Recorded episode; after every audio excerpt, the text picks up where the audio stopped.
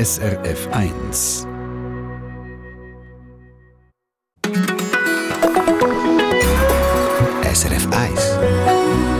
Im Treffpunkt heute geht es um etwas, das wir alle bei uns daheim haben, in der Küche und wo unsere Körper brauchen, dass sie gesund bleiben. Es geht um Salz und es geht um Jod. Das wird im Kochsalz ja beigemischt. Sie können nachlesen auf der Packung Kochsalz, wo Sie wahrscheinlich in der Küche auch haben. Dort steht es schwarz auf weiß. Nein, genauer gesagt steht es dort grün auf blau. Dort hat es Jod drin. Nur ganz wenig. 25 Mikrogramm auf 1 Kilo Salz. Aber diese kleine Menge die bewirkt Grosses. Sie hat geholfen, dass wir Krankheiten losgeworden sind, die für schwere Behinderungen gesorgt haben und einen Haufen Menschen betroffen. Am bekanntesten wahrscheinlich der sogenannte Kropf. Die Irene Dietschi, Kollegin der Wissenschaftsredaktion, nimmt uns heute mit und erzählt von der spannenden Geschichte vom Jod in unserem Kochsalz. Etwas, das heute so selbstverständlich ist, dass man es fast nicht beachtet. Dabei ist es gesundheitspolitisch eine Spitzenleistung, die die Schweiz hier hinlegt und die den Anfang genommen hat vor genau 100 Jahren. Willkommen im Treffpunkt am Mikrofon Christina Lang. Yeah!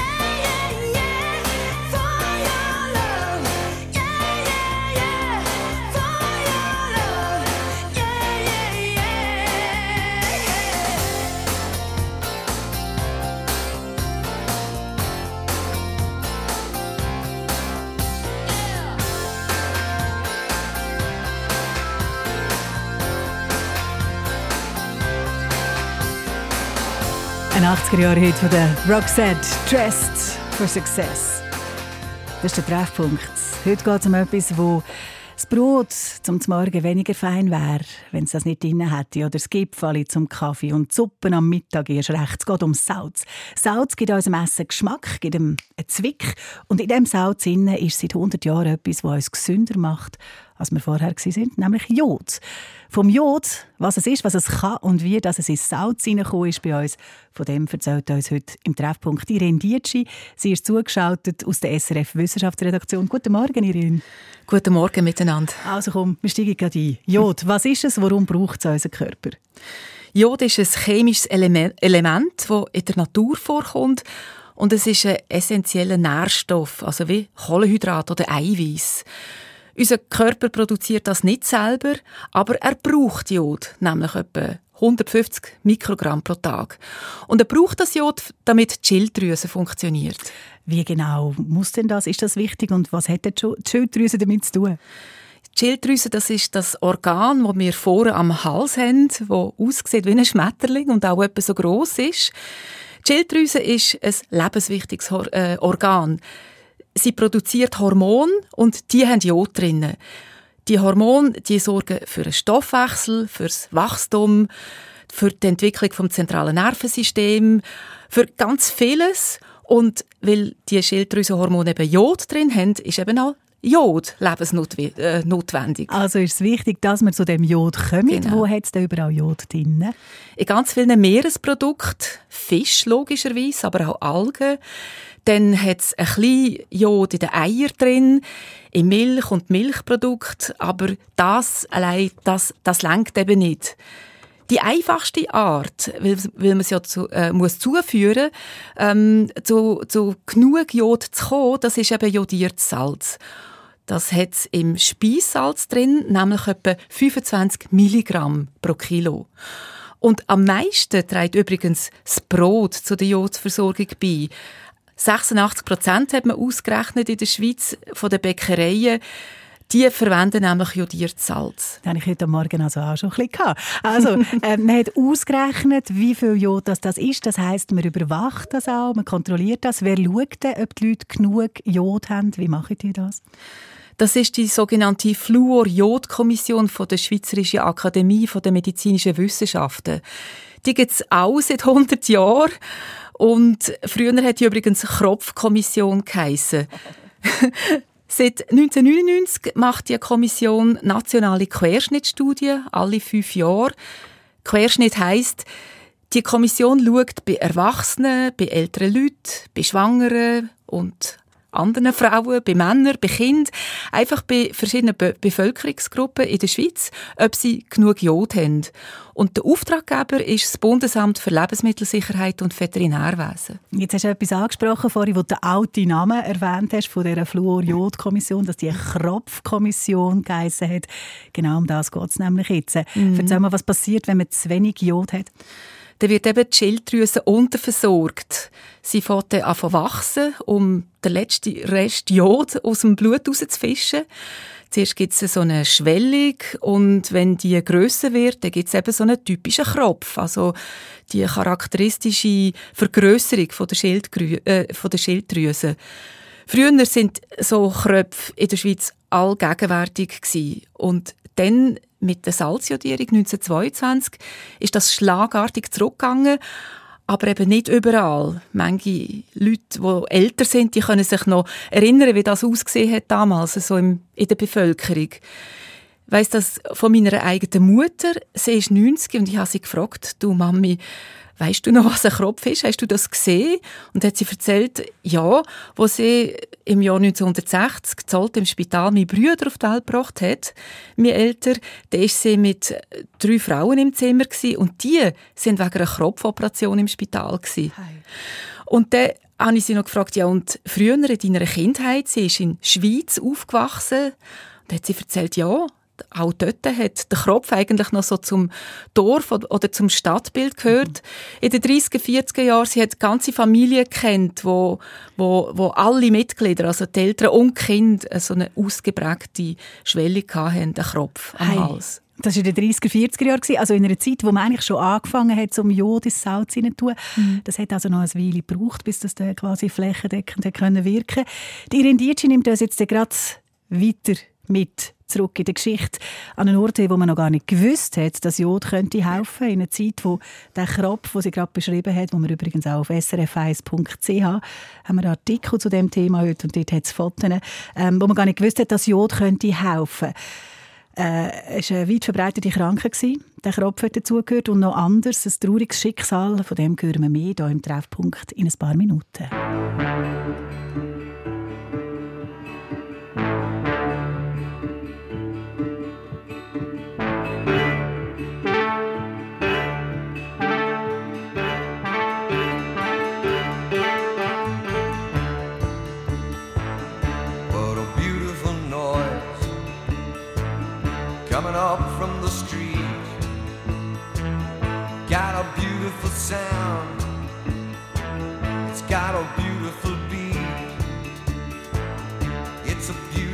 Noise going on everywhere. Like the clickety clack of a train on a track, it's got rhythm to spare. It's a beautiful noise and it's a sound that I love, and it fits me as well as a hand in a glove. Yes, it does. Yes, it does. What a beautiful noise coming up from the park. It's the song of the kids, and it plays until dark. It's the song of the cars on their furious flights. But there's even romance in the way that they dance to the light. It's a beautiful noise, and it's a sound that I love, and it makes me feel good, like a hand in a glove.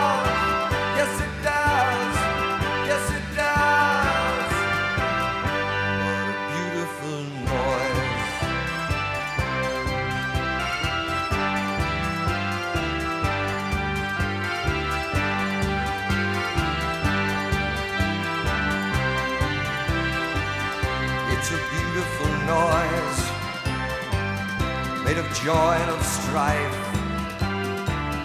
Like a symphony played by the passing parade, it's the music of life. It's a beautiful noise, and it's a sound that I love, and it makes me feel good,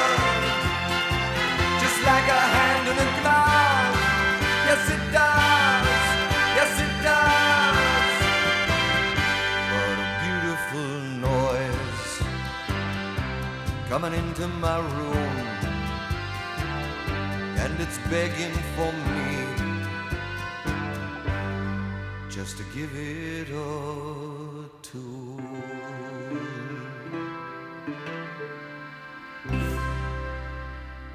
Sono nato in un paese, lì nel Salento, dove azzurro il mare e soffia forte il vento. Di tempo ormai ne è passato tanto, quanti ricordi e quante partenze, ma la mia casa si trova laggiù. E quando ritorno il cielo è più blu. Salento,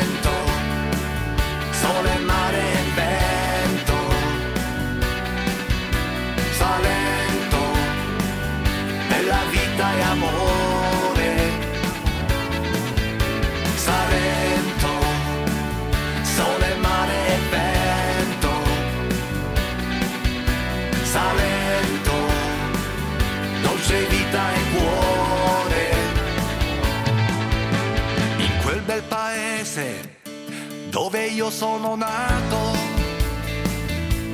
molto è diverso, tanto è cambiato, ma nel mio cuore c'è sempre il ricordo del tempo vissuto, lì nel Salento, ma il mio paese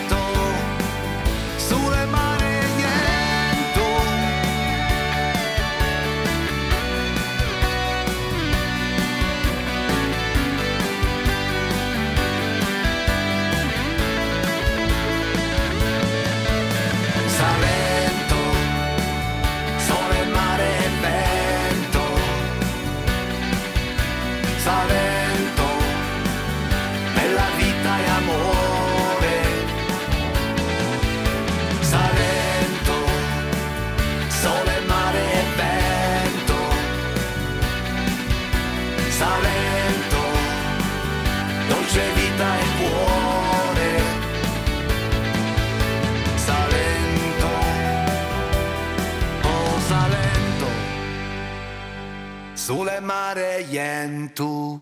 Der Roberto Brigante, Liedermacher aus Thun, Salento. Heute geht es im Treffpunkt um etwas ganz Kleines, das einen grossen Unterschied gemacht hat. Es geht um den chemischen Stoff Jod. Die Irene Dietschi von der SRF Wissenschaftsredaktion ist uns zugeschaltet in die Sendung.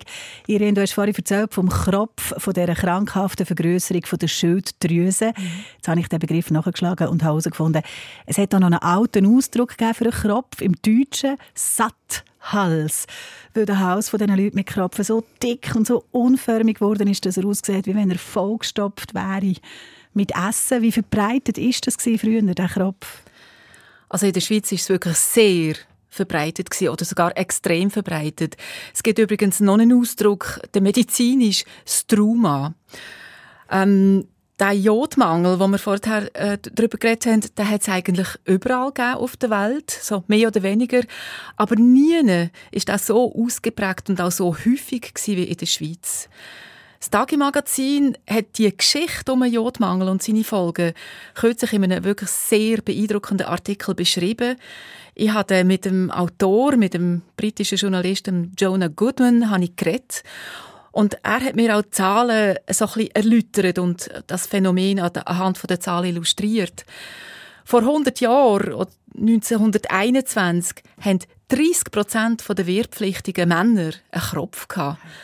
Und im Kanton Luzern und Obwalden ist jeder vierte wehrpflichtig wegen dem ausgemustert worden. Also ausgemustert vor allem wegen Atemnot, weil der Kropf, der sitzt so am Hals vor der Luftröhre und wegen dem kann das auch ähm, Atemproblem geben. Also nicht nur einen dicken Hals, sondern wirklich auch mhm. da die Rasselgeräusche. Bei den Frauen ist der Kropf noch viel häufiger gewesen und besonders anfällig sind Kinder gewesen. Da eine beeindruckende Zahl von der Stadt Bern aus 1921. 94 Prozent der Kinder, die haben so eine Schwellung am Hals gehabt und 70 Prozent schon einen ausgeprägten Kropf. Hey, hey. Und noch schlimmer als der Kropf, das ist der sogenannte Kretinismus aus dieser Zeit. Kretinismus, da kommt mir nur äh, das französische Schimpfwort sind Kretin. Hat es mit dem zu tun? Musst du uns erklären? Ja, genau. Da, dahinter steckt eben der Kretin. Man meint damit ja heute, äh, wenn man das sagt, du Kretin, du Idiot oder du blödsinnige Person. Aber der Kretinismus, das ist wirklich eine Krankheit die es gegeben hat, die sehr verbreitet war und dahinter hat sich wirklich etwas sehr Grausames ähm, eigentlich versteckt. Nämlich die, wo das betroffen hat, die Kinder, Die sind geistig behindert durch einen Hirnschaden. Sie sind meistens kleinwüchsig und sie sind taubstumm In der Schweiz, auch da sehr ähm, schockierende Zahlen, sind Tausende von Kindern als Kretin geboren worden. In manchen Gegenden jedes zehnte Baby. Und der Grund dafür war, die Mütter hatten in der frühen Schwangerschaft Jodmangel gehabt und dann hat sich das so ausgewirkt auf, auf die Ungeborenen. Das sind grausam hohe Zahlen, die du uns mhm. hier gesagt hast. Kannst du ein bisschen beschreiben, wie das die Lebensumstände ausgesehen haben vor 100 Jahren in dieser Zeit? Ja, also eben, wenn man den Artikel im Tagimagi so liest, dann äh, kommt man schon das Gefühl über, in vielen Gegenden oder Dörfern ist das ziemlich deprimierend gewesen.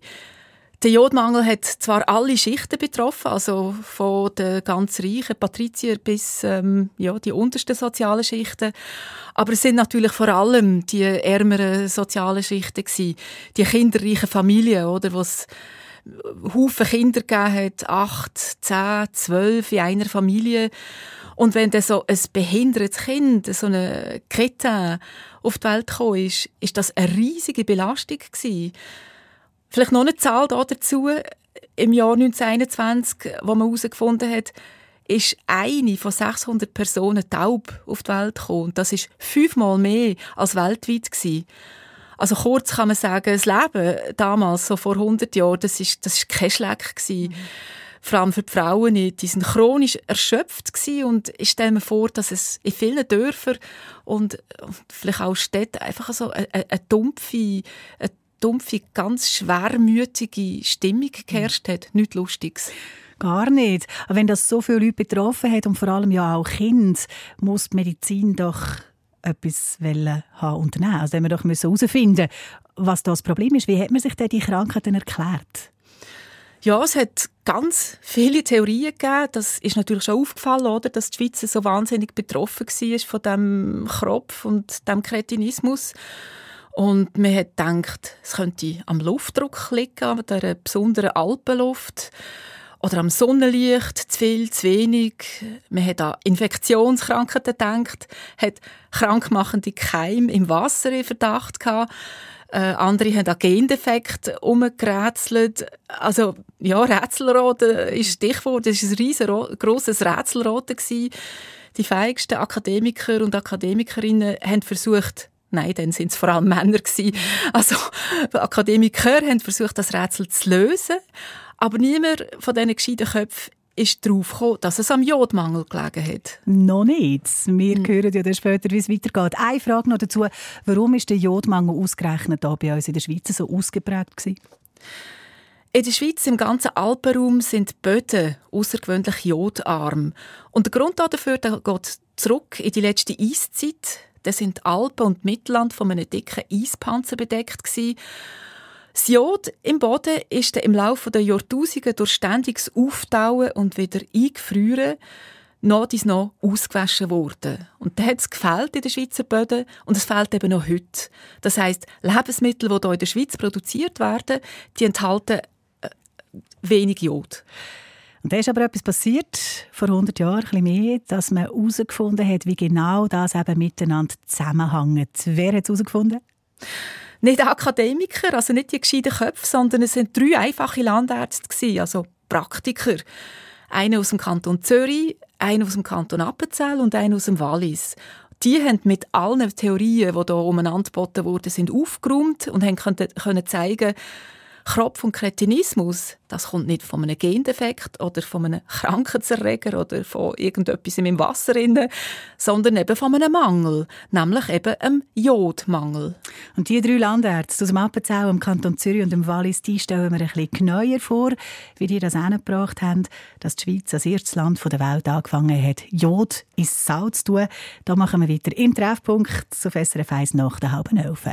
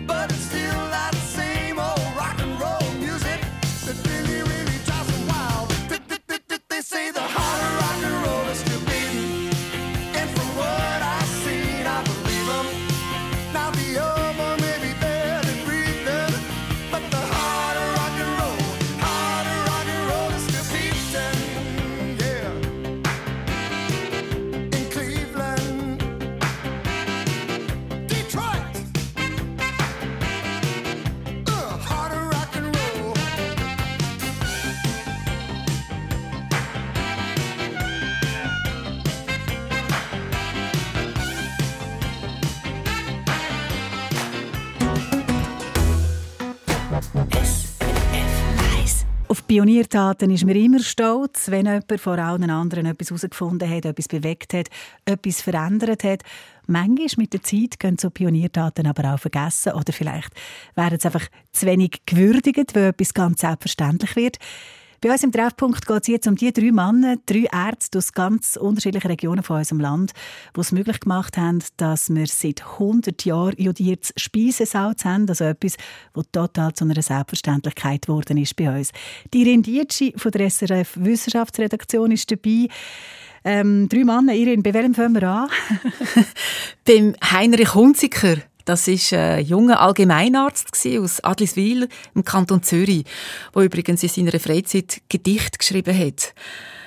Der hat 1914 vor seiner Fachgesellschaft einen Vortrag gehalten. Er war 34 und er hat in seiner Jugendlichkeit klipp und klar gesagt, alles, was man bisher gesagt hat äh, zum Kropf und zum Kretinismus, das ist falsch.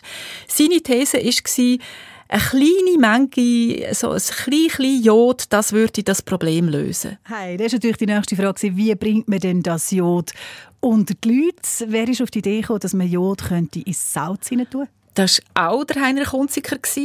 Salz, das eignet sich ja perfekt als Jodtransporteur. Jeder isst Salz, jeder braucht es, es ist überall drin. Und so klein, klein Jod, das, das schmeckt mir ja gar nicht raus die 25 Milligramm pro Kilo oder 25 Mikrogramm pro Gramm. Das geht einfach so unbemerkt nebenher. Aber dann hätte es ja jemand müssen machen Salz und Jod miteinander mischen und ausprobieren, ob das denn tut. Hat das auch der Heinrich Hunziker gemacht? Mhm. Das war ein anderer, der Otto Bayer, auch ein Landarzt aus Zermatt. Er hat am Heinrich Hunziker seine Idee in die Praxis umgesetzt. Und zwar hat er so wahnsinnige Ein-Mann-Studie durchgeführt. Nicht so klinische Studie, wie wir es heute kennen, sondern was hat er gemacht? Er ist ähm, dort im Wallis, äh, zu Grächen, weit ab von der Welt. Dort ist er angegangen auf seinem Maulesel und er hat Säcke verteilt mit Jodsalz, den er selber zusammengemischt hat mit der Federwaage. Das hätte ja genau sein, die kleine Menge. Und der Schneeschaufel, die, das, die hat er gebraucht für Salz. Und so hat er das zusammengemischt. Das Gleiche hat er fünf Familien ausgewählt, hat denen ihre Hälse vermessen, den Umfang und so. Und dann hat er Salz an die verteilt. Dann ist er wieder zurück auf Zermatt und im Frühling wieder auf Grech, auf seinen Maulesel und hat festgestellt, diesen fünf Familien ist es besser gegangen. Und dann hat er im Winter darauf das Experiment, Experiment wiederholt im ganzen Dorf und auch in der Nachbargemeinde und die Kröpfe sind verschwunden. Hey, ein Mann, eine genaue Waage, eine Schneeschaufel, ein paar Säcke Salz. und dann zeigt sich im Wallis, funktioniert. Wie ist denn das in die ganze Schweiz gekommen? Dann ist der dritte ins Spiel von diesen Landárzten. Das war der Hans Eggenberger. Der ist Chefchirurg am Bezirksspital Herisau im Kanton Appenzell-Ausserrhoden. Ein charismatischer Arzt, der sehr verbunden war mit den Menschen zu Appenzell, also nicht so Chefarzt-Allüre. Der hat innerhalb von einem Monat alle Gemeinden von seinem Halbkanton besucht und hat dafür geworben, dass man eben jodiertes Salz regulieren und dass man das produziert. Er hat äh, eine einfache Sprache gehabt, er hat Dias dabei gehabt und das ähm, so unter die Leute gebracht. Er hat auch vom Vollsalz geredet und die Sprache, die, äh, seine Werbekampagne, die ist voll eingeschlagen. Die Leute haben das wirklich wollen im Kanton Appenzell. Der Egberger hätte auch Unterschriften gesammelt, um den Verkauf von Jodsalz zu ermöglichen. Und genau das hat der Regierungsrat vom Kanton Appenzell Ausserrhoden, der rückständige Kanton, im Februar 1922 als erster Kanton beschlossen. Und dann im Juni 1922 hat die Schweizerische Kropfkommission, wo das BAG kurz vorher gegründet hat, äh, beschlossen, allen Kantonen das jodierte Salz zu empfehlen. Und dann haben gleich darauf die Schweizerische Rheinsaline angefangen, Jod über ihr Salz zu sprühen. Also gross, im grossen Stil ist es dann gekommen, ja. Genau. Und das war eine absolute Weltpremiere. Also das erste Mal in der Geschichte der Menschheit, dass man so eine systematische Nahrungsmittelanreicherung überhaupt gemacht hat. Die Rendierte von der SRF Wissenschaftsredaktion. Und jetzt kann es ja sein, dass Sie beim Zulassen überlegen, ob Sie in Ihrer Küche mal nachschauen ob es wirklich auch im Salz in Jod hat. Auch in diesen herzigen Gläschen mit Gewürzsalz, die Sie mal geschenkt bekommen haben, oder in dem schönen rosaroten Himalaya-Salz. Das können Sie machen. Aber Sie können auch einfach weiter Radio hören. Wir haben das nämlich auch vor und wir geben einen Überblick darüber, wie das heute aussieht mit dem Jod im Salz in ein paar Minuten hier im Treffpunkt.